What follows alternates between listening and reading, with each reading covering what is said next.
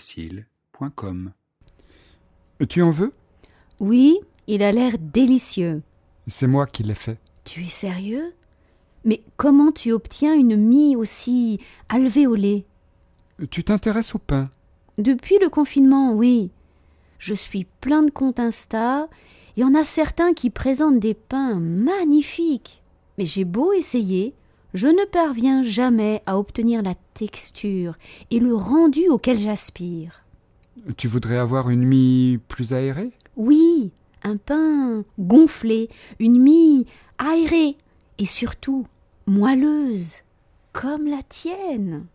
Bienvenue dans la fameuse quête de l'Open Crumb. La quoi La quête de la mie aérée, en anglais. Ça fait stylé, non Franchement, j'ai tout essayé. Une farine plus forte, un taux d'hydratation plus élevé. Rien n'y fait. Mon pain reste normal, à des années-lumière des photos qu'on voit sur Insta.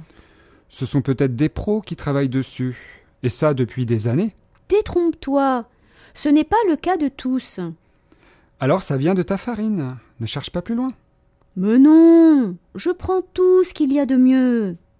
Les photos dont tu parles, c'est sur des comptes américains Oui, ou canadien, j'ai pas vérifié. C'est ce que je te dis, ça vient de ta farine. Là-bas, les farines contiennent entre 12 et 14 de protéines, alors qu'en France, on est plutôt sur des taux entre 9 et 11. C'est un peu comme les farines utilisées pour la pâte à pizza. Tu sais, la Manitoba. Hum, vaguement entendu parler. Aux US et au Canada, les réglementations sont différentes. Les farines sont constamment enrichies avec 5 additifs. Et puis, il y a aussi les farines OGM, etc. Tu es en train de me dire que je ne pourrais jamais obtenir un pain aussi beau avec une farine française. La question est qu'est-ce que tu attends d'un pain Qu'il soit photogénique ou tartinable Ben, si c'est le mien, je préférerais qu'il soit tartinable, c'est sûr. Et si c'est pour montrer aux autres Qu'il soit photogénique.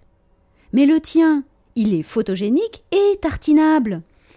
Oui, mais là, ma chère, ce n'est pas une question de farine.